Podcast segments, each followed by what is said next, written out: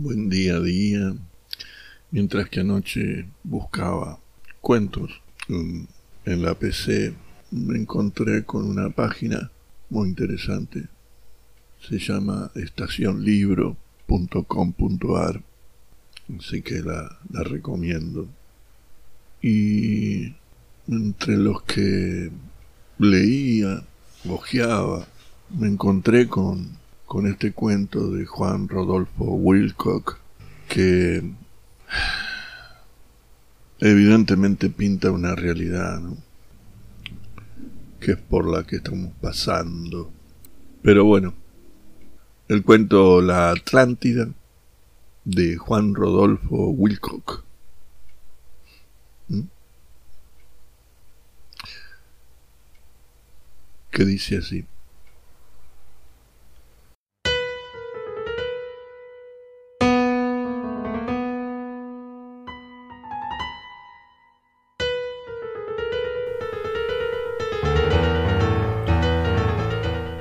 Cuando aquella vasta isla que los antiguos llamaban Atlántida comenzó a hundirse en, el océano, los más sagaces de sus habitantes decidieron embarcarse y mudarse a otro continente.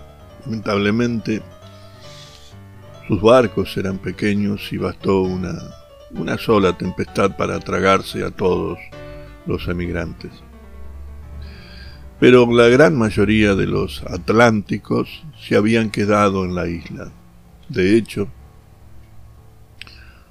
todas las profecías preveían un gradual relevamiento del nivel de la tierra y los isleños, como sucede a menudo, creían más en las profecías que en la realidad. La realidad de lo que veían con los ojos y tocaban con la mano. Por eso, inundadas las llanuras costeras y amenazadas por las olas, las primeras colinas, los periódicos atlánticos continuaban alentando a la población.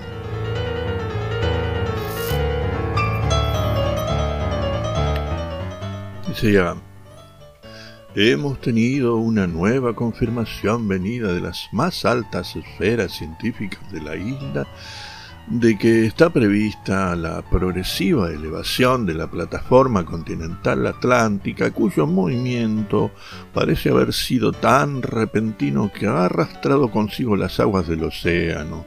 Esto explica el hecho de que éstas hayan alcanzado en algunas localidades un nivel falsamente preocupante. En la espera del retorno, sin duda inminente de las aguas geológicamente impelidas, los habitantes y animales sobrevivientes se han refugiado en las montañas que rodean a la capital.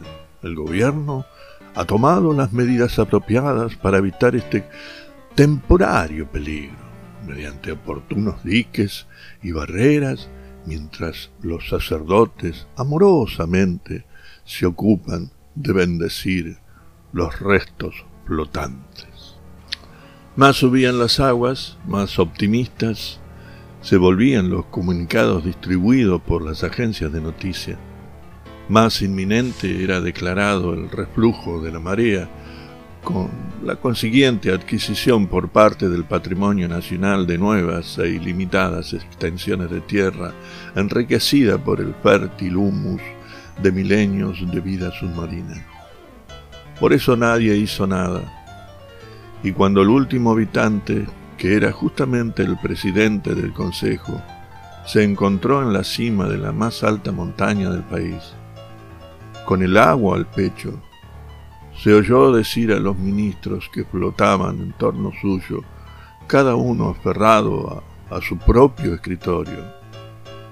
Valor, valor, excelencia.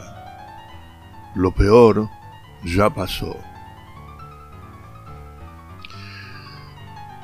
Que tengan un